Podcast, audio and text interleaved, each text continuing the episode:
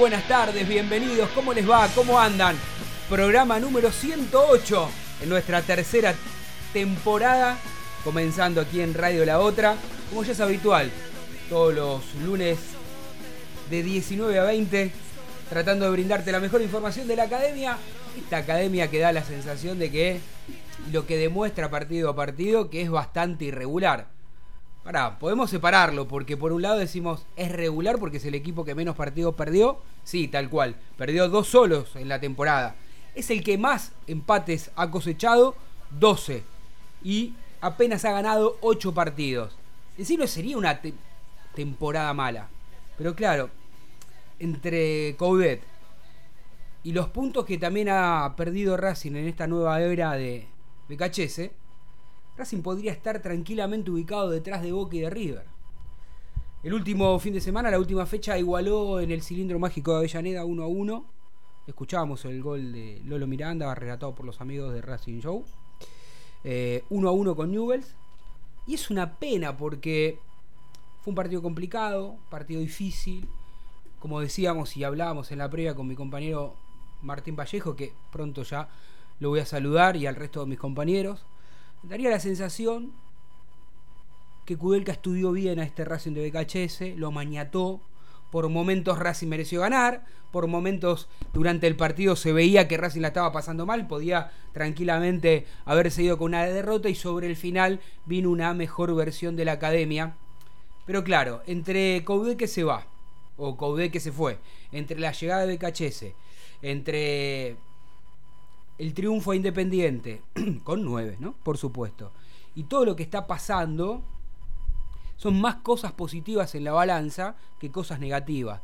Porque era lógica esta adaptación del cuerpo técnico nuevo, porque va empezando a mostrar cosas interesantes. Y el gran desafío de este cuerpo técnico de BKHS será cuando termine ahora la, la Superliga, que empieza la Copa de la Superliga que también ahí Racing tiene que cosechar muchos eh, puntos para tratar de terminar cuarto, para poder clasificar al único objetivo que tiene Racing, el más importante, que es clasificar a la Libertadores 2021. Así que no quiero mm, detenerme mucho en lo que sí fue el partido, eh, si bien fue el, el día viernes, quedó un poco lejos, pero claro, nosotros comenzamos el programa un día lunes, inevitablemente vamos a hablar de lo que sucedió, pero también vamos a empezar a hablar de lo que, de lo que viene. Eh, en un ratito la tendremos a, Flor Romero con toda la información de la academia y aprovecho para darle la bienvenida oficialmente a este programa y saludar a Micaela Cochimilio que está aquí a mi derecha. Sale usted ahí si quiere, estamos en Instagram en vivo.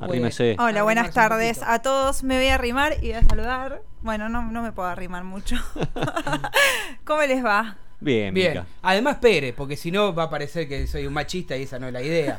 Hablé nada más que del fútbol masculino, pero ha sucedido cosas importantes en el fútbol femenino. Muy importante. Eh, histórico. ¿no? Con más de 4.000 personas en el cilindro que jugaron eh, allí con presencia para. Bueno, Mica, que, que sigue al fútbol femenino, tiene muchísima información, tiene la voz de los protagonistas también, así que Sí, fue un día, fue un día de, de fiesta.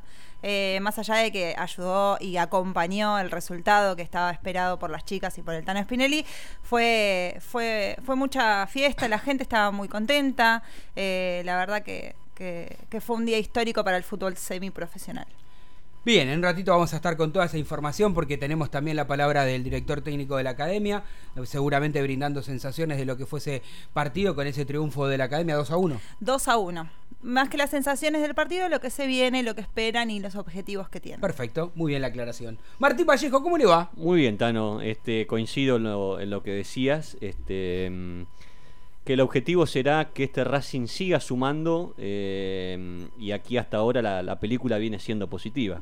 Si miramos la foto, viste, la foto sí. pasa cada fin de semana y tenemos las fotos lindas y bueno, y esta que no podemos decir que fue fea, por momentos me parece que lo podríamos haber perdido. Eh, ocurrió una de esas, ocurrió varias veces una jugada. Bueno, el gol es insólito, ¿no?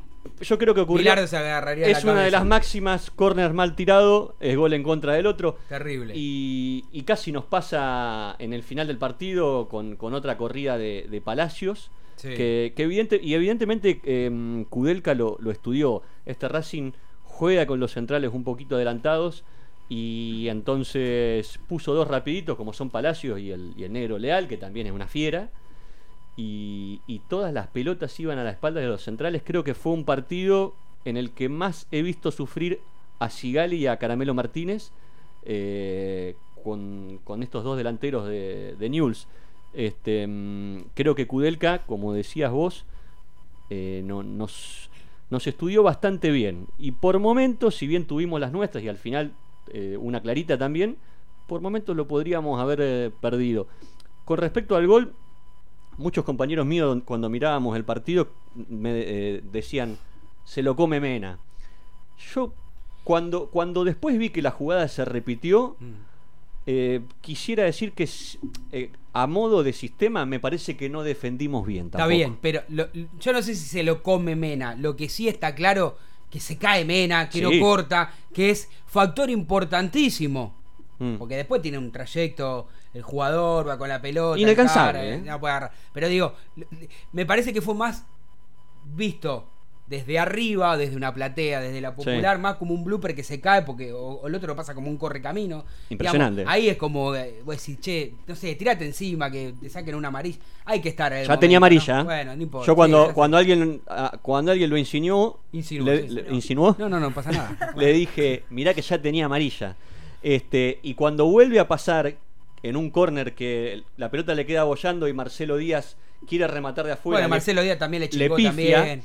Y, la agarra nuevamente Palacios. También quedamos mal parados y si recuerdan los racinguistas quién es el que lo corre hasta el final, fue el pibe Garré el que lo corrió hasta el final del área, que, que también es rapidísimo y no lo pudo alcanzar. O sea, eh, creo que me parece que en, esa, en ese tipo de jugadas sistemáticamente no defendimos bien. Más allá de que hay un error este, de Mena, que, que, es en la caída, y en la otra que no, que no corta bien.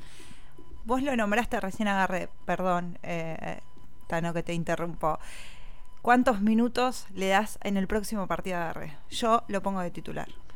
Sí, la verdad que, que, fue una linda frescura verlo entrar. Fueron 15 minutos, pero... Eh, Protagonista a, ver, los 15 minutos. Sí, si me lo, está escuchando lo que, Guille Carral, lo más parecido a un Rique Centurión y creo que el equipo necesitaba un revulsivo así. Este, sí, igual yo creo que hay que ir con, con calma, paso, con sí. tranquilidad, 15 no hay minutos. que emocionarse, tal 15 cual. minutos no, no.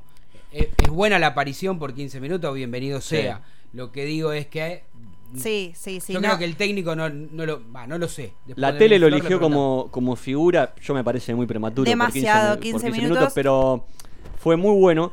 Y, y como figura en Racing, me fui de la cancha y me costaba. Digo, che, ¿quién fue de los jugadores de campo? O, ¿Y sabes quién eh, recién estaba pensando?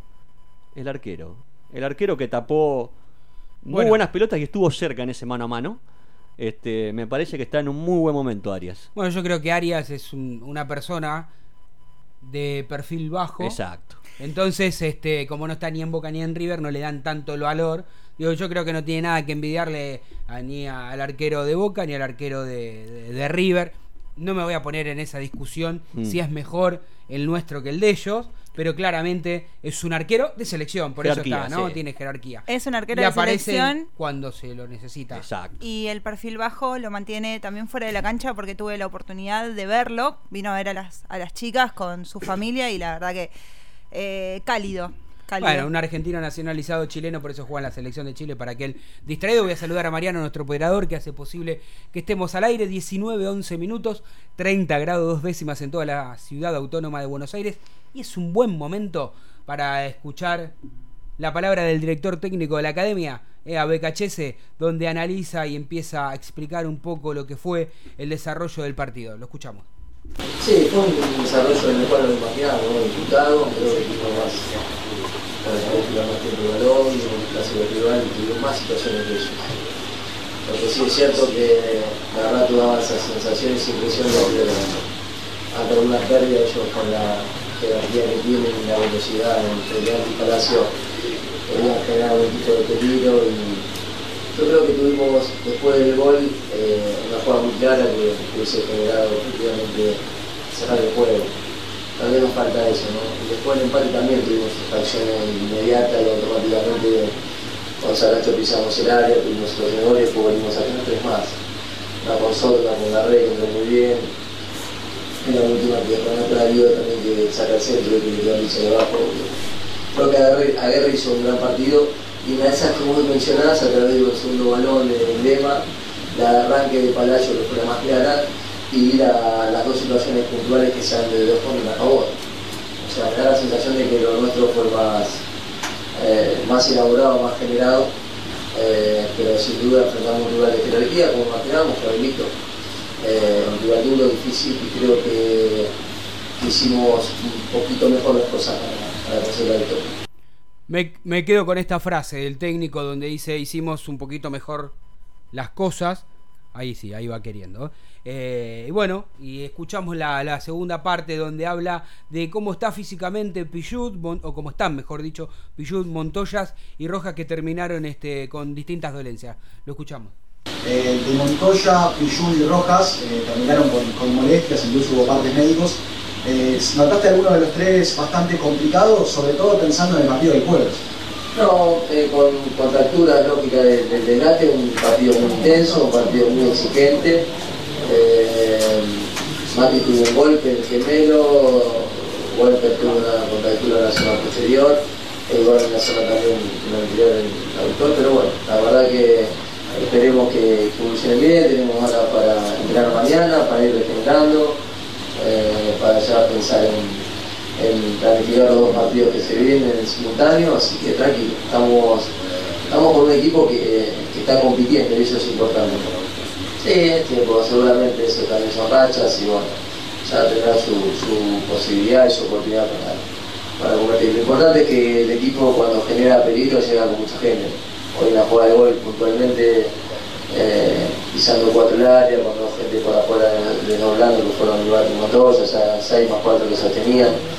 Eh, y eso es, eso es interesante. Así que bueno, iremos seguramente con el tiempo encontrando mejor la posibilidad para que tengamos un mayor control y poner más frente al eh, en situaciones reales concretas, porque también el desgaste que para recuperar el balón, eh, para salir abajo a recibir en un momento así complicado, también hace un montón de otras cosas.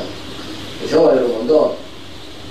Entiendo que la característica del gol, pero para mí eh, todo lo que va generando a través de su despliegue y su jerarquía para pivotear, para limpiar una pelota, para que la pelota salga de un lado a otro y podamos progresar juntos y llevar al campo rival, en todas esas cosas también está siendo determinante. Bien, así pasaba entonces la, la palabra de, de BKHS. Tenemos muchísimo más para escuchar. Vos sos los protagonistas. Por supuesto, continuaremos un poco más escuchando al director técnico y también tendremos la palabra de Lisandro. Pero antes déjenme saludar ya a nuestra recién llegada, a nuestra compañera. El- como un micrófono ahí. El que llega último es el más importante. Dice, ¿cómo le va Ah, muy Florencia bien. Romero? ¿Cómo anda? Bien, bien, acá. postre. Claro, el postre. Sí. El La postre cereza- viene al último. La cereza del postre. A mí me gusta más la frutilla que la cereza. Ah, bueno, está bien. Porque la cereza es media amarga, pero bueno, No no sé. sé. qué sé Ah, yo. bueno. Bueno. Las dos son amargas en realidad, Ah. son rojas. muy bien, muy bien. Estuvo vamos, muy vamos, estuvo vamos a muy darle un punto, astuta. vamos a darle un punto. cronista. a- a Estuvo Florencia rápida, ¿no? Romero, Estuvo rápida. Bueno, Florencia, ¿cómo anda? ¿Cómo, bien? Bien, bien, acá andamos, bien, bien. Hoy estuvo entrando en el plantel, así que ya volvimos a la rutina nuevamente. Hay que cambiar el chip. Hay que cambiar el chip, está bien. Ve, Ahora vamos a escuchar a BKHS, ¿eh? hablando un poco porque le, le consultan sobre la situación de Lisandro López. Es lógico que nosotros también en nuestro chat de trabajo digamos, che, no liga Lisandro, está flojo, está mal. Eh, lo bueno que tiene Lisandro López, como que para mí es un, un líder absolutamente positivo, más allá de que es calentón, que tiene que si puteas no tiene problema, después pide disculpas.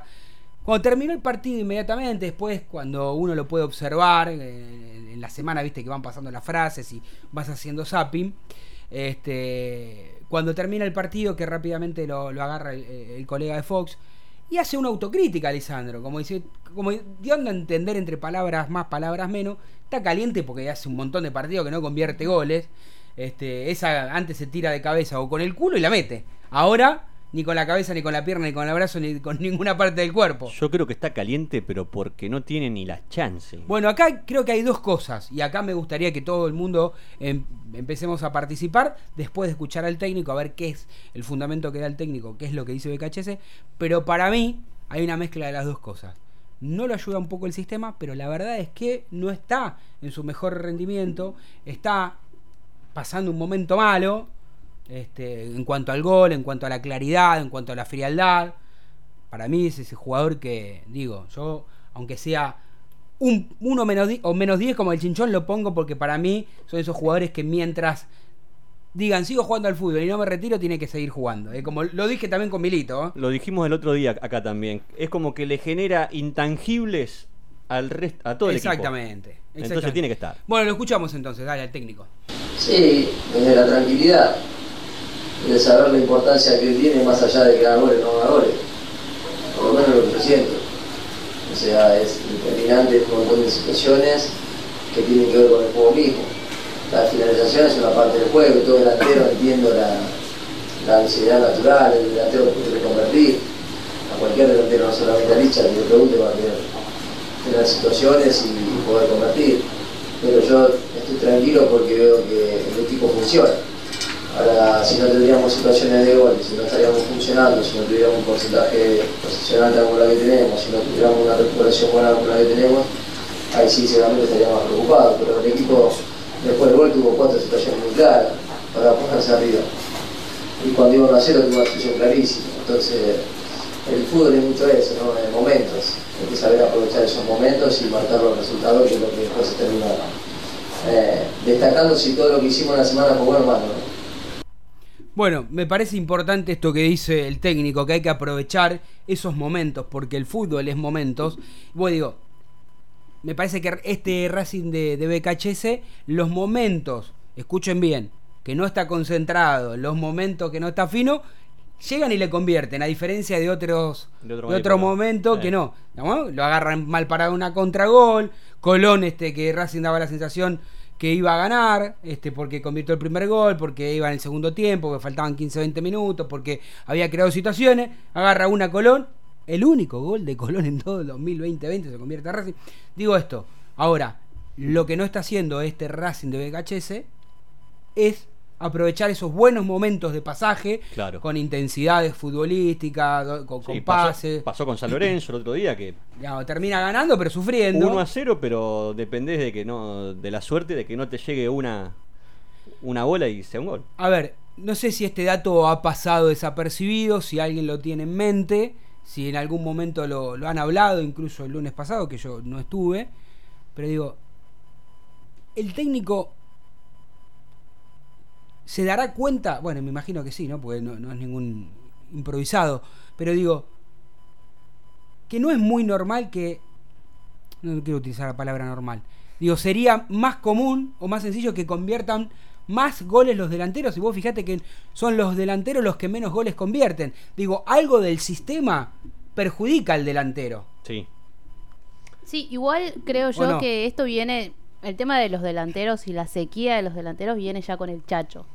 Y el Chacho tenía otro esquema, otro sistema de juego, otra manera de ver eh, el fútbol que la de Becasés. Entonces, no sé si va más por el... yo creo que es compartido, sí, por ahí está muy solo el delantero que, que, arranca, ya sea Lisandro Reñero como fue antes San Lorenzo, pero que es algo que los delanteros vienen arrastrando desde eh, Coudet, desde el técnico anterior.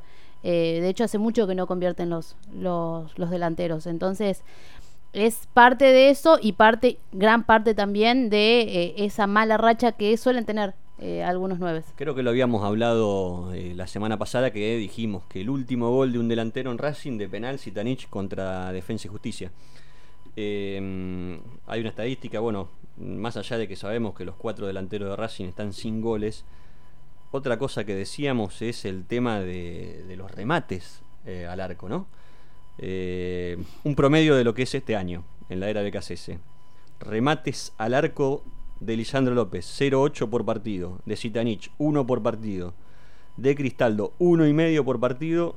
Y de Reñero, 1 por partido. Y el único que metió una asistencia fue eh, Citanich en el clásico. O sea, eh, ahí te habla, te, marca un poquito la, esa estadística de, lo que les está costando a los delanteros. No sé si tendrá que ver con esa soledad o, también con un, con un bajo rendimiento individual de ellos.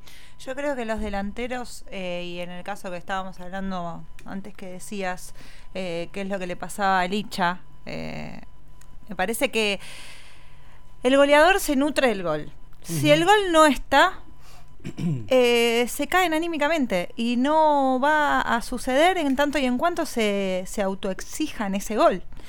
Eh, me parece que lo que decía Flor recién, que estaba que está arrastrando eh, de Coudet Racing, cosas del Racing de Coudet, es no aprovechar los momentos. No aprovechar los partidos y no aprovechar los momentos. Bueno, un poco con lo que, dice, lo que decía Becachese, ¿no? Y hablando de, no convertir goles, este, de la sequía de Lisandro López, quien, el capitán de la academia, está cumpliendo años hoy, en este día 2 de marzo, 37 pirulitos. ¿Quién le gustaría cumplir 37 ¿Y cómo le puedes exigir algo? No, le puedes exigir. pero vos sabés que sí. No, porque eh, tiene 37 años, pero la verdad es que tiene el cuerpo de. El año pasado fue el goleador de Racing del campeonato con 17 años, con 17 goles. Un Último gol de Lisandro López. Dígalo. Contra Aldo Civi, triunfo en Avellaneda 2 a 0. Lisandro López de penal. ¿Y qué, qué, fecha, era? eso? Soy desmemoriado, estoy viejo, hace, ahí a mano. Hace 12 fechas, eh, esto era fecha 9. De la, de, esta de la primera parte de la Superliga. ¿Pero qué, en qué año estamos hablando? ¿2019 eso? Sí, señor. Claro. Sí, ya está terminando la Superliga. Mañana. Sí, señor. Fecha 9. Bueno, entonces se entiende la calentura del propio Lisandro, y de penal, no sé si lo contaría. No, no, o sea, es un gol, es un gol, es un gol. No, no, no. No es de jugada, por no ahí es de jugada. que él decía. Quizás el de jugada es un plus. ¿Cuándo fue el de jugada? A Belgrano, a Belgrano cuando salimos campeón. no, digo, no sé. Lo buscamos. Este, bueno, pero hablando del protagonista, del capitán de la academia. Gol de jugada en la fecha anterior contra eh, Rosario Central. Pero no sé si se acuerdan el gol. que estábamos hablando. Ese que un gol de Chiripa, así que, que, quiso tirar un centro. Hasta él lo dijo, no lo festejó. Eh, allá en, en, Central. En claro, ese día que, que Racing perdi, merecía perder por 75 goles a cero, digamos, ¿no? que la pelota pegaba en toda la... Bueno, eh, aprovechamos para saludar entonces a, a Lisandro López. Eh, campeón con, con, la academia, debut en la academia, como él dijo, eh, salió campeón ahora con, con la camiseta que, que, más ama. Así que feliz cumpleaños, eh, Lisandro querido. Y ojalá que pronto, ¿quién te dice que es la próxima fecha, antes de terminar Superliga? Para festejar el cumpleaños de él y el mío. Yo cumplo el día viernes 6, capaz que. ¿Cuándo juega recién? ¿El domingo? El domingo contra estudiantes. Contra estudiantes allí en La Plata. Allí en La Plata. eh, no puede convertir un gol y si me lo dedico a mí, por él, y por el Tano Cochimilio que siempre me tira, me tira un centro, me tira un aguante, eh, no pasa nada. ¿Jugará, jugará eh, perdón, hablando de goles de Lisandro, ¿jugará Lisandro en Venezuela? Mira, a mí, eh, a ver, todavía BKC no paró el equipo, de hecho faltaron dos jugadores fundamentales para el 11 ideal de BKCS, porque hoy estuvieron realizando tareas en el gimnasio, tanto Rojas como Montoya. Eh, no tiene definido, no ha parado nada, así que no, no, puedo decirte si va a estar o no. Pero para mí sí es un mensaje que Lisandro no haya salido ante Newells eh, y que haya completado los 90 minutos.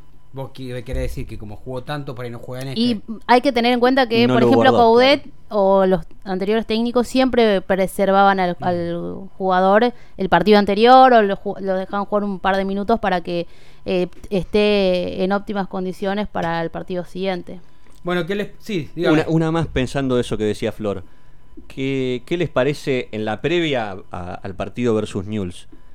¿Qué era más importante para BKC eh, eh, en cuanto a peso de, ambos partidos? Eh, yo creo que le dio más importancia a este, a este partido contra Newell's que al de Mérida. Lo que pasa es que, a ver, hay una realidad también de que Racing necesita sumar puntos por el tema de, si bien está la Copa de la Superliga todavía para seguir sumando puntos por, para clasificar a la Copa del año que viene, pero no quería descuidar eso. Como por ahora puede porque recién empieza la doble competencia, es que lo mantuvo el mismo equipo, pero más adelante seguramente ya va a empezar a, hacer a esos más prioridad por ahí. Bueno, hablando de, Lisandro López y todo lo que ya hemos dicho de su falta de gol, lo escuchamos a él. Eh, ¿Para qué voy a decir yo lo que iba a decir el, director técnico dentro del campo de juego? Mire, escúchelo al dicho, dale.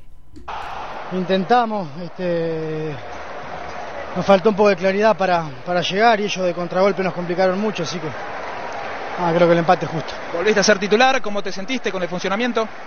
Bien, bien, Estamos, estamos tratando de encontrar la, mejor versión que, pide Sebastián. Este, me siento bien, por un momento un poco solo, por un momento acompañado. Este, pero bueno, me falta, me falta rematar, creo que hace cuatro partidos que no parte un tiro al arco. Así que difícil por eso, pero pero creo que el equipo, dentro de todo, está jugando bien y vamos a ir mejorando. Ahora sí, ahora sí estamos al aire. Dice, hace cuatro partidos que no tiro un... Que no pateo al arco. Hmm. Este, bueno, y esta estadística que, decíamos, 0,8 tiros al arco de Lisandro en la era de BKC. O sea, yo creo que la calentura viene por ese lado de, de él, de más allá aparte por lo autoexigente que, es. Este, después, bueno, el gol es consecuencia primero de, que tenga la posibilidad de, tener una, chance. Pero bueno, a ver, antes también se las fabricaba él solo, ¿no? Cuando el mm. equipo no generaba, él era 4, 8, 10, 9, era de todas las posiciones y ahora eh, no es ni 4, 8, 10, ni 9, ni, ni ni, ni tres, porque sus compañeros están ocupando bien sus lugares y están teniendo un buen nivel y están llegando ellos. Él por ahí queda como muy limitado eh, en la posición porque, bueno, le queda estar en ese rango de, cancha nada más. Se dio en un momento del partido algo que hablábamos en el programa anterior, Flor, que, que yo decía, che, ¿y si ponemos otro delantero? y Lisandro un poquito más atrás tirado que el vikingo me dice a quién sacamos. Creo que se dio en el segundo tiempo cuando entra Sitanich que Sitanich es el que va más de punta y el que retrocede un poquito es Lisandro, ¿puede ser? Sí, sí, sí, sí. De hecho, es algo que, prueba generalmente BKCS a los dos juntos, o con Reñero, o con el Churri Cristal. Entonces depende de, eh, de lo que ve en el rival, ¿no? Porque tenía a Newells que tenía que tiene dos centrales muy buenos y que es muy difícil sacarlos y por eso es que terminó decidiendo por Sitanich Cristal. Bueno, antes de ir a la tanda, aquí cuando son las 19, casi 30 minutos, vamos a escuchar a Lolo Miranda hablando un poco sobre lo que será el debut de la academia en la Copa y por supuesto también para redondear todo lo que veníamos hablando de la sequía de los delanteros sin el gol. Dale. Sí, la verdad que, bueno, eh, tenemos mucha expectativa con respecto a la Copa. Eh, queremos arrancar con el pie derecho para, para después también hacernos fuerte de local, que, que, es el objetivo, ¿no? Los partidos local también poder, poder que queden los tres puntos en casa es muy importante. Eh, hablan del, del, grupo que le ha tocado, más allá que lo saben ya hace casi tres meses, eh, digo, ¿consideran que es un grupo complicado para esta Copa Libertadores? Es la Copa, todos los partidos son complicados, todos los equipos, eh, al igual que nosotros, se quieren mostrar y quieren seguir avanzando por, por muchas cosas que, te da la Copa. Así que bueno, todos los partidos serán duros y trataremos de afrontarlo de la mejor manera. ¿Te quedó? Ah, bueno, estamos tranquilos, sabemos que, que Licha eh, necesita hacer goles y que, es su posición, pero bueno, nosotros trataremos de, de seguir trabajando para, asistirlo a él y darle, darle esa confianza de que, de que pueda hacer goles. La verdad que hace un trabajo bárbaro peleándose con los centrales y, aguantando la pelota y eso también nos ayuda a nosotros, los volantes, a poder hacer goles, a llegar y a tener espacio. Así que que trataremos de hacerlo mejor nosotros para, para que él pueda marcar. Eh, lo curioso justamente es eso, que la gran mayoría de los goles eh, de enero a esta parte las han convertido ustedes, los volantes. Eh, digo, ¿los ven ustedes en el día a día preocupados? A lo mejor a quienes tienen que jugar como delanteros, caso Lisandro López, Reniero, Citanich en su momento. No, no, no. Como bien lo dijo Licha hace poco, tenemos un grupo bárbaro, por sobre todo está el colectivo siempre y bueno, nada apuntamos a eso, a hacer un buen grupo, a trabajar todos juntos para, para que las cosas salgan bien y bueno, el que hace gol, la verdad que, lo festejamos todo y nadie se, se pone en preocupación porque querer marcar rápido y bueno, sabemos que las ocasiones las tenemos y hay que aprovecharla y bueno, si ojalá que les toque pronto hacer gol al delantero que, que también es, un, es una forma de tomar confianza. ¿no? El, el, hecho de que a lo mejor no se hacen tantos goles por partido, eh, ¿los preocupa también esto? Nos preocuparía, creo, si no, no generaríamos tantas ocasiones, pero, pero al generarlas y a tener un estilo de juego que, que te hace tener ocasiones, la verdad que, que, estamos tranquilos, sabemos que tenemos que mejorar por ahí en la, en la efectividad, pero, pero no, la verdad que, que no estamos preocupados por eso. IPF Novoya, estación de servicio y garage. Beneficios: Serviclub, tarjeta de débito y crédito. Novoya 3641, Capital. Te esperamos. Estudio Jurídico Contable Sormani, Iorio y Asociados. Equipo de abogados y contadores con distintas disciplinas para brindar un servicio profesional, personalizado y de excelencia, con el valor agregado de máxima discreción. Visítenos sormani-medioiorio.com o llame al 4373-3254. Estetic Laser, depilación definitiva, salud y belleza, cuidados de la piel y mucho más. En Facebook, arroba Estetic Láser Depilación o contactanos al 011 15 33 23 50 46. 011 15 33 23 50 46. Estetic Láser, tu mejor opción. Sanitarios HG. Todo lo que necesitas en repuestos, grifería, losa sanitaria y 3.500 artículos más. 10% de descuento por pago contado. Pero atención, si vas de parte desde el cilindro, te hacemos el 20. Flete sin cargo en capital. Tres cuotas sin interés en todas las tarjetas. 4582-8925 o 153190-5567. Info arroba hgsanitarios.com.ar o visitanos en Avenida Nazca 1199. Continuamos en Desde el Cilindro, tu lugar en el mundo.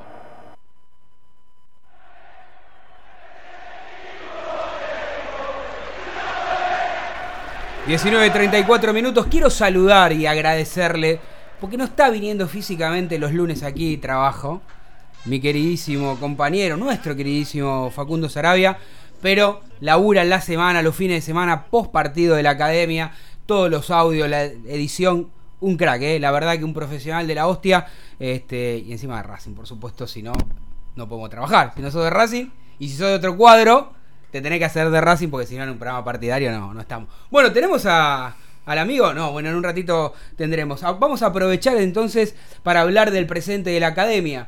Decíamos que Racing va a enfrentar a estudiantes allí en La Plata. Y, a estudiantes de Mérida antes. Y a estudiantes de Mérida antes. ¿Cuándo? Recuérdele a la, a la, gente. El jueves, el 5 de marzo, eh, estará, bueno, mañana va a estar viajando rumbo a Venezuela con un viaje bastante largo, porque, bueno, Racing va a estar saliendo tipo 11 de la noche, mañana eh, desde Seiza en vuelo charter, van a hacer escala en Perú, donde van a cargar eh, combustible y de ahí rumbo a Mérida, y bueno, eh, obviamente el colectivo hasta el lugar donde se van a hospedar, y van a estar regresando el viernes por la mañana, mm. ya rumbo a Buenos Aires, eh, van a hacer noche allá y, y van a regresar eh, el, viernes por la mañana, ya pensando en lo que va a ser el partido con estudiantes. Hoy estuvo entrenando el plantel, eh, lógicamente pensando en este partido. no sé si recuerdan que ya pasó hace un montón, ¿viste? El viernes fue. Sí, hace decíamos, un poquito lejos quedaba. Pero eh, de, de, ese partido quedaron tres jugadores muy, muy doloridos. Eh, eh, uno de ellos fue Matías Rojas, que tiene una sobrecarga en el gemelo interno y solio de la pierna izquierda. Eh, con una sobrecarga en el recto anterior del miembro inferior derecho. Y Montoya tuvo una sobrecarga en el bíceps femoral derecho. Tanto Rojas como Montoya estuvieron haciendo gimnasio eh, la primera parte la hizo mm, Rojas en el gimnasio, la segunda ya fue al campo de juego. Pichut trabajó a la par de sus compañeros. Y la gran noticia del día pasó por Neri Domínguez, que ya entrenó a la par del grupo. Eh, no sé si está para viajar, pero sí. No creo, eh, ¿no? Me da la sensación que no, porque recién es el primer, primer entrenamiento que, está, que ha tenido junto con sus compañeros, ya sin dolor en el hombro. pero probablemente ya ante estudiantes de aquí, de, de La Plata, eh, pueda ver unos minutos si es que se lo ve bien. Lógicamente, eh, no creo que lo exijan, eh, más teniendo en cuenta que hace un tiempito está fuera de las canchas. Bien, bueno, eh, a ver, porque hay mucho ahí, ¿no? Digamos, usted tira mucha información, el viaje de Racing, la vuelta, la concentración. Obviamente que sería importante que Racing este, termine el torneo sin más derrotas, si puede ganar y tratar de colocarse ahí detrás de Boca y River. Yo decía, ¿no? Cuando vos estabas llegando a la radio, Flor, que Racing lamentablemente perdió varios puntos, no ha perdido muchos partidos, tan solo dos, es el equipo que menos ha perdido, pero que ha perdido varios puntos que si uno mira la tabla, decía, bueno, los, los puntos que Racing perdió que no podía perder con equipos que, que prácticamente tenía ganado los partidos, veías a River y a Boca y después Racing. Hoy está Vélez, ahí que ayer venció, que tiene un partido menos. Lanús también. Este, así que, bueno, esperemos que Racing empiece a sumar de a tres. Falta poquito, pero para la, Copa, exactamente. Para la Copa me parece que va a ser algo importante que Racing empiece con el pie derecho. Más de visitante. Es difícil, es difícil el lugar, e, es, difícil eh, jugar de visitante. Siempre se dice que para la Copa por ahí un empate no viene mal, pero obviamente Racing se prepara para ganar y después eh, enfrenta a Estudiantes el lunes, porque Racing llega sobre la hora, lógicamente, 21 a 10. Vamos a hacer este del fútbol masculino al femenino porque al inicio del programa decíamos que el fin de semana fue una fecha histórica para, para las chicas de la academia que este, debutaron oficialmente, porque ya habían jugado. Sí, jugaron un amistoso, pero es el primer partido en la era semiprofesional o profesional, como nos gusta decir. Nos gusta decir más semiprofesional. Porque lo más eh, acorde a la realidad. Bueno, cuénteme, cuéntele al oyente de nuestro programa, ¿cómo se vivió? ¿Qué ha pasado? Eh, Racing debutó, como decíamos, oficialmente en el cilindro con miles de personas que fueron a alentar al plantel, que cada vez demuestra más las ganas de salir adelante y de clasificar a la zona de, campeonato. Recibió a Villa San Carlos, que es un equipo que está al final de la tabla. Eh, ganó 2 a 1 con un gol de cabeza, como ya nos tiene acostumbrados la goleadora Velo Spenning. Un penal convertido por Micadorno y el gol de Villa San Carlos en contra de Luciana Bacci. Eh, que bueno, que Luciana se, bueno, tuvo ese, ese error, pero la verdad que se supo ganar eh, el lugar entre las titulares en los últimos tiempos. El plantel no contó con la presencia de la de la capitana, de Flor Romero, la tocaya de nuestra Flor. No estábamos, no estábamos. no, estaba ninguna de las dos Flor Romero el, sábado, eh, que está suspendida, y bueno, Emilio Tazuca está en los entrenamientos con la sub-20. El próximo partido de Racing es contra el SAT, que era un equipo que estaba. Sindicato de eh, Televisión. Sí, que estaba entre los, entre los, los mejores o los, los queridos. ¿Y qué pasó? Y está eh, en la mitad de, de, la mitad para abajo. Eh, así que se encuentra casi al final de, la tabla. El día no lo tenemos, el horario tampoco, como es, como es, visto del fútbol femenino, pero bueno, es un partido clave para para las chicas del Tano Spinelli para, para clasificar. Entonces, antes de que termine el programa, vamos a escuchar al director técnico de, las chicas, pero antes vamos a saludar, voy a tomar el atrevimiento de decir este, un amigo de la casa, porque da la coincidencia que esta es nuestra tercera temporada al aire, y en la primera temporada lo llamamos un par de días antes de que yo cumplí ese año. Y hoy casualmente me dicen, vamos a hablar con el mago Capria. Digo, para hablar con el mago Capria, que es sinónimo de Racing, bienvenido sea. Así que, mago, la próxima te invito voy a festejar algo, a ver si me traes un regalito, una camiseta, algo para sortear con los muchachos. Bienvenido a Desde el Cilindro. ¿Cómo te va, mago querido? El Tano ¿Cómo estás, querido? Todo bien, buenas tardes. Bueno, pagaste algo, loco. años por algo vos. Voy a tener que pagar algo yo, ¿no? Es verdad. Vamos a hacer ah, unos sanguchitos de miga y vos me traes una camiseta de la academia y la sorteamos. Bueno. Vamos. Gracias por la buena onda como siempre. Mago, bueno, la excusa por supuesto es a hablar de la academia, ¿no? De este, decíamos, de este Racing, si bien es regular porque ha perdido tan solo dos partidos, eh, en lo que va del torneo, es el equipo que menos ha perdido, pero digo, irregular en cuanto a que no nos tenía muy acostumbrado a ganar poco. Racing ganó ocho partidos y nos parece poco, ¿no? Este Racing que, que de la mano de Coudet, sobre todo cuando salió campeón, Racing no paraba de ganar. Hubo ahí como una meseta entre que se fue Coudet y llegó Sebastián Becachese. Digo, ¿es todo lógico lo que le está pasando a este plantel?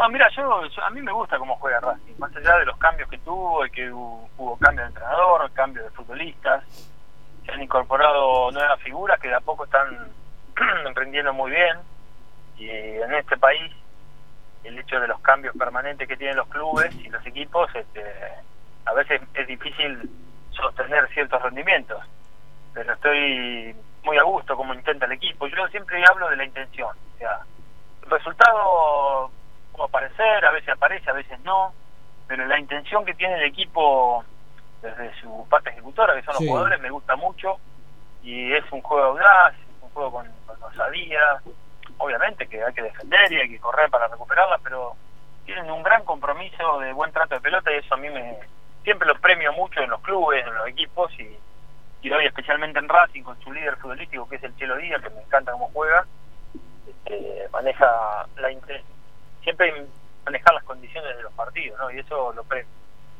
Y desde la mano de, del Chelo, eh, a ver si coincidimos, ¿no? Un poco cuando, un poco no, bastante se nota cuando él no funciona bien o no tiene un buen partido. Digo, me parece mm. inteligente del técnico este, digo, darle de nuevo alguna oportunidad si es que en algún momento no ha comenzado como titular y, claramente este, me parece que ahí coincidimos todo, ¿no? Eh, a mí me gusta lo que empieza a mostrar este equipo de Cachese y acá a veces discutimos si este esquema perjudica a los delanteros porque Racing no convierte, más allá de de que Lisandro no está bien que no convierta, en propia palabra de él dice que está enojado, caliente porque no patea al arco, porque no le sale una, pero independientemente de, Lisandro López, digo, este esquema donde llegan mucho los laterales, donde llegan mucho eh, al gol los, mediocampistas, eh, ¿no importa si, si no convierten los delanteros siempre y cuando convierta otro?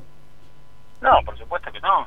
Un equipo de fútbol es un todo y todos colaboran para todas las tareas, o sea, no sería muy peligroso que un, solo futbolista solamente convierta los goles. Eh, para mí es mucho más valioso que un equipo tenga la figura individual difusa, que eso habla muy bien de, un equipo como equipo, valga la redundancia. O sea, el hecho de que un equipo tenga varias varias este, eh, individualidades que te hagan goles, que, que hagan el desequilibrio, a mí me parece mejor llegar que estar. Entonces, no creo tanto en ese 9 de referencia clavado entre los centrales. ¿sí? Me gusta que el equipo llegue con mucha gente y de hecho lo hace, ¿no? Este, pero me parece que más allá de quién haga los goles, lo importante es que el equipo es, bastante compacto y a mí me gusta mucho lo que hace a la hora de, de atacar y de cómo ataca y de cómo intenta jugar. Mago, te saluda Martín Vallejo y, recién me sumo un poquito a la, a la pregunta del Tano.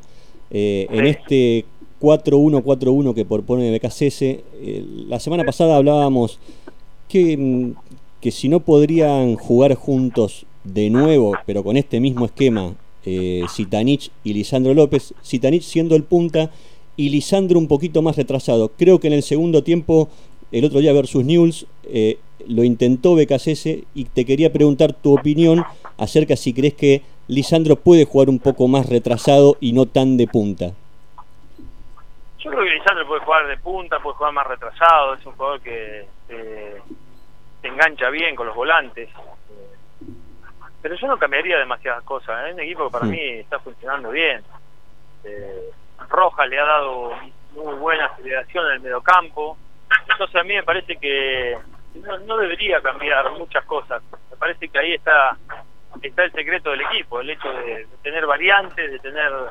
y del dibujo táctico un tema organizativo. Después están las características de los futbolistas que vos metés. Claro. Ahí está la real diferencia, ¿no? Porque esto como hablamos de la línea de cuatro, bueno, no podemos hablar de, de 4-1, 4-1 si no hablamos de los jugadores que componen el, y del estilo de los jugadores que componen. Si tenemos eso, me parece que ahí está que ahí está la, diferencia, ¿no? Eh, nombres propios, para hablar de táctica, nombres propios. Bien. Y hablando de nombres propios, recién mencionabas a Rojas. Eh, te quería también consultarte tu opinión. una persona que lleva la 10, que llevaste vos ahí en Racing, eh, que el semestre pasado cuando llegó creo que le costó y, hasta él mismo lo reconoció y hoy, este, hoy está siendo una de las figuras del equipo. Si te parece eh, lógico ese tiempo que, que, tuvo de adaptación, si, si, era lógico y si ahora vamos a ver ese, ese Rojas que nosotros esperábamos, que era el de Defensa y Justicia. Sí, creo que ha mejorado. Siempre confié en que, tenía, tenía, que tiene condiciones para, para poder jugar muy bien Racing tampoco es, un, es una camiseta fácil. De alguna manera lo que siento es que es, un equipo que, que primero que profesa muy este muy el fútbol de Rojas que mostró en defensa. Después la responsabilidad de jugar en Racing, obviamente que es diferente, pero las características de un jugador de selección. O sea, eh, yo obviamente siempre dije me, me parecía que iba a andar bien porque primero es un jugador de selección. No inventé nada, ¿eh? O sea, que a veces uno se se quieren colgar algunas medallas que no corresponden. en este caso, hablé de un jugador que realmente este, ha demostrado en el y Justicia, ha demostrado en la selección paraguaya que, tiene muy buenas condiciones para poder rendir bien como lo está haciendo ahora. Mago, ¿cómo estás? Florencia Romero te saluda. Se viene el debut de la Copa Libertadores y eh, recién hablabas un poco de que te gusta cómo juega Racing o cómo se está armando y demás. ¿Cómo ves a Racing para esta copa y si crees que le alcanza con lo que tiene como para pelearla? Yo creo que la va a pelear. Racing es un equipo competitivo hoy, claramente. Pues, eh, si tengo la bola de cristal, la verdad no la tengo. sí. Pero sí, es un equipo que puede plantarse ante cualquier rival. Eh, no es fácil, por supuesto que la Copa Libertadores no es fácil uno me ha tocado jugarla en el año 97 cuando llegamos a semifinales y quedamos fuera con Sporting Cristal y que creíamos que podíamos llegar a la final y, bueno, a medida que la, copa va creciendo y vos vas clasificando, la dificultad avanza y la dificultad del rival crece, entonces este, yo creo que Racing está posicionado para poder hacerse competitivo y poder pelearla eh, claramente. Después fútbol, por suerte es fútbol y lo que uno dice 2 más 2, 4, normalmente no es, ¿viste?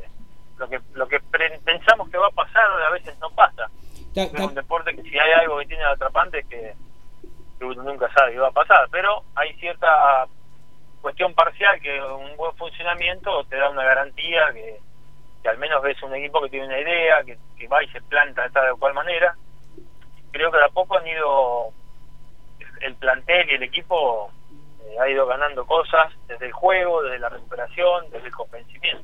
Eh, recién te escuchaba y bueno, y me venía a la mente año 97. Digo, eh. a la pucha, ¿no? ¿Cuántos, cuántos años, ¿no? Esa fue la mejor oh, versión de. No hablé, decímelo a mí. Esa fue la mejor versión de Racing, digo, ¿no? Este, eh, me acuerdo, bueno, en mi gusto particular, encima para mí ese fue un partido bastante importante, fue uno el último partido que, fui a la cancha con, mi viejo, que después se enfermó y falleció, pero digo, más allá de eso, todo lo que, lo que significa jugar una Copa Libertadores, lo que significa, como dijiste vos, la camiseta de Racing, porque eh, acá, más allá de que nosotros este, hacemos un programa partidario de la academia, este, bueno, somos profesionales, estudiamos, trabajamos de esto, no, no, no hacemos nada más que un programa, viste, de, de aguante eh, el, termo, ¿no? Pero digo, Racing tiene como algo distintivo al resto, por lo menos para todos los hinchas de Racing, digo, ese sentimiento de, pertenencia y eso, digo. Y, y por una cuestión lógica me parece, Mago, y acá va la pregunta puntual, digo, Racing está haciendo las cosas paso a paso como corresponde, digo, ¿no? Primero se ordenó el institucional, ya salió campeón en el torneo eh, local varias veces, ha ganado copas también en el, ámbito eh, nacional y digo, por decantación en algún momento, años más, años menos, tiene que empezar a, olvidarse de la Supercopa 88, que se entienda lo que digo, olvidarse, ¿no? Digo, porque fue el último título que consiguió Racing y empezar a, jugarla todos los años y en alguna meter alguna, ¿no? Porque recordamos que River hasta que no llegó Gallardo tenía dos Copas Libertadores nada más. Sí, lógico, bueno, no es fácil. Convengamos que, que lo bueno que vos decís es que el club ha ido proyectando algunas cosas y las fue cumpliendo. O sea, desde el ordenamiento institucional vos después podés, podés desarrollar un proyecto. Vos cuando no tenés ningún orden institucional, ah, era como estábamos, cuando estábamos nosotros, que hacíamos un equipo bueno y se desarmaba lo, al año.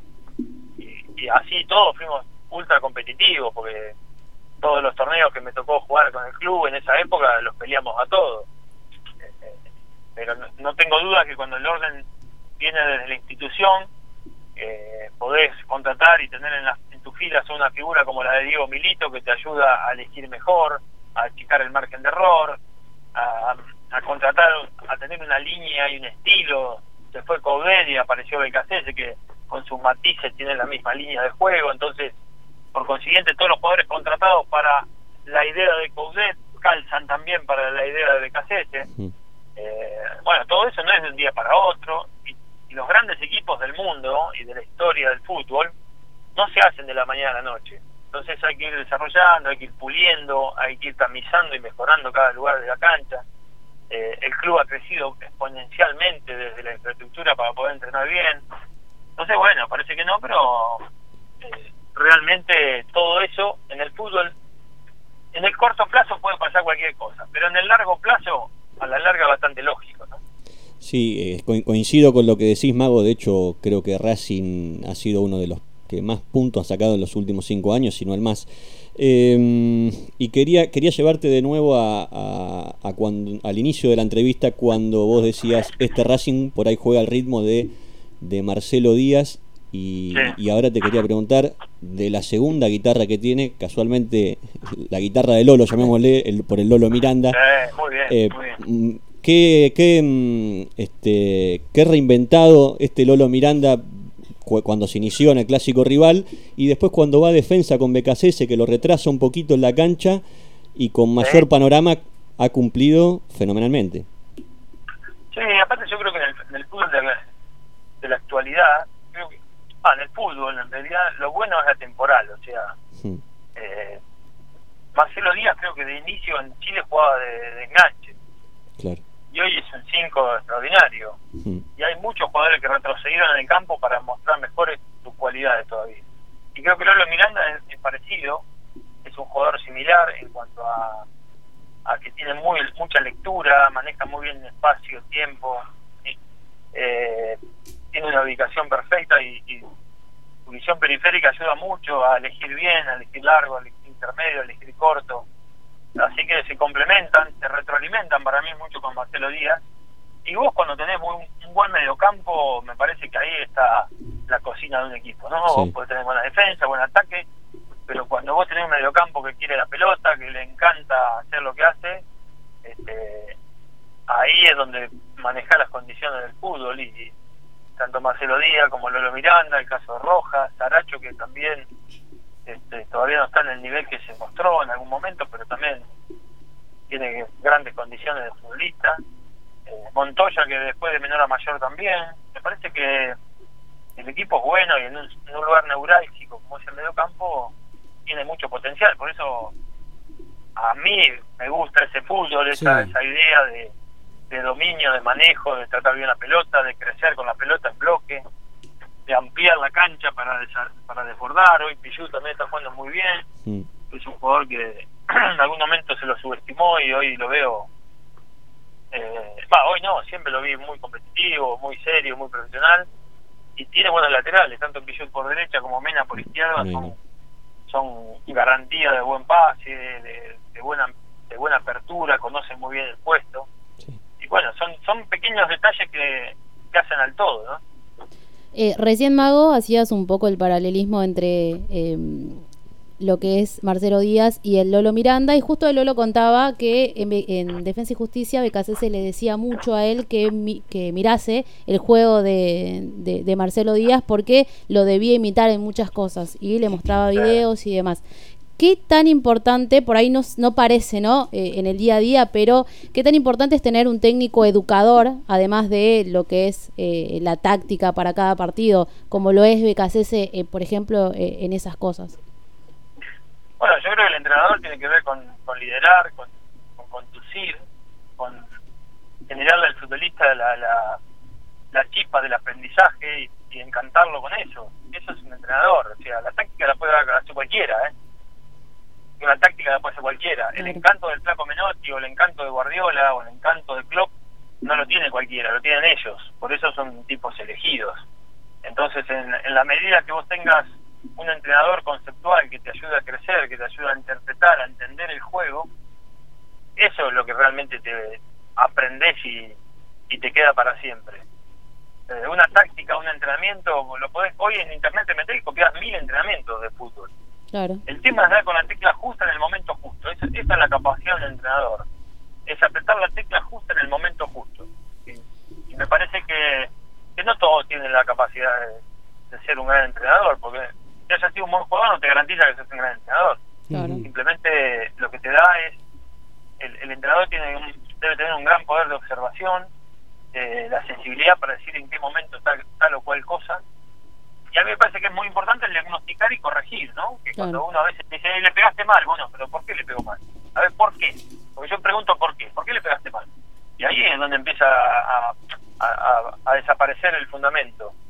Entonces, cuando cuando uno está frente a un, equi- a un equipo, a un jugador, cuando el jugador te pregunta cómo, ahí es donde vos tenés que responder con fundamento y darle una herramienta para que el tipo crezca y se enriquezca. Entonces ahí es donde yo siento que no todos son grandes entrenadores porque su equipo haya ganado, sino porque te haya dejado buena enseñanza, te haya dejado un aprendizaje. Eh, por eso no no son tanto los, los entrenadores que yo digo que son realmente fenómenos, ¿no? Mago, te imagino con el corazón dividido el fin de semana y, y- y pidiendo un empate, ¿no? Racing Estudiantes. No, no tengo ese... A mí, mira, yo me gusta el fútbol, o sea, no, no soy un tipo que, que viva este, por esto, por el otro. Eh, me siento muy identificado con las, con las maneras de jugar. Sí. Te digo sinceramente, me, me siento identificado hoy con Racing de- por la manera que juega. Ha habido otros entrenadores que han jugado de esta manera y no me gustaba mirarlo. Eh, sinceramente, como me ha encantado cómo ha jugado el Newell del Tata Martino, como me encantó que jugó el, el Lanús de Jorge Almirón 2015, Mm. eh, el, el Huracán del 2009 de, De Ángel Angelito Capa. Capa me encantaba verlo jugar. Eh, River tiene una propuesta de juego, de dominio, de, de técnica de juego asociativo. Bueno, eso me, eso me gusta. A mí me gusta el fútbol. Más allá de las camisetas, me gusta el fútbol. Entonces, de alguna manera lo que hago es, es premiar eh, mucho la intención. Por eso insisto que hoy la intención que tiene el equipo me siento, me siento realmente identificado y me gusta verlo. Sinceramente me gusta verlo. Mago, La Mica- última, vamos. Micaela Cochimiglio te saluda, ¿cómo estás? Hola, Eh, ¿cómo te va? recién hablabas un poco de, eh, con Flor de, de la pregunta que te hizo en base al educador que es eh, en algunos, en algunos aspectos. ¿Qué refiere o cuál es la import- cuán, cuán importante es tener figuras dentro del vestuario que no sea el entrenador y que se sienta el equipo eh, liderados eh, por, por determinados por determinados compañeros eh, para salir adelante y, y que sean ellos mismos también los educadores. Bueno, sí, es la tarea que te toca cuando vos sos un jugador experiente. eh, tenés una, una tarea interna dentro del plantel para bajar una buena línea. De alguna manera lo que yo creo es que hoy hay jugadores que son por recorrido, por trayectoria, por prestigio, son tipos que, que ayudan a formar a los compañeros más jóvenes. Y hay jugadores jóvenes que algunas cosas a los entrenadores no se las dicen, pero sí, Sí. al jugador más grande. Claro. Y esa es la tarea de los lugartenientes que debe tener un entrenador dentro de un plantel. Eh, me imagino que Licha, Pillud, Marcelo Díaz, eh, Marquero, Sigali, eh, deberían ser tipos de, consulta de los más jóvenes y de, estímulo para aprender. Eso eh, históricamente en el fútbol fue así. Como uno ha tenido jugadores que han sido estandartes y te ayudan a crecer, después te toca a vos y vos, este, a- aunque no lo sincero que se cuente el entrenador, le ayudás al entrenador a formar y a llevar el plantel adelante. Mago querido, un placer hablar de fútbol con vos, este, tener este, una visión distinta, diferente, además soy muy práctico y, para aquel que no entiende, escucharte, le clarificás mucho el panorama. Así que te mando un fuerte abrazo, después te mando la dirección de la fiestita, te espero con los sanguchitos y vos venís con la 10 en la espalda, ¿vale? abrazo grande. Yo creo que estaba por olvidar. ¿eh? No, para nada. Abrazo, amigo, gracias. un abrazo fuerte, gracias, que estén bien. Así pasaba el mago Capri hablando de la academia, por supuesto. Nosotros hemos llegado al final del programa con muchísimo de, nos quedaríamos hablando una hora más con el mago Capria, pero llegamos, son las 20. Le mando un saludo a los amigos sanitarios HG. Este, la semana que viene con toda la información donde pueden ir a comprar y demás. Uno que tomaba, uno que tiraba poquito caño acá, acaba de pasar. Tira, mucho, tira mucho caño sanitarios HG. Gracias Mariano, gracias a la radio, gracias por todo. Nos reencontramos el próximo lunes. Chau, chau. Aguante Racing, carajo.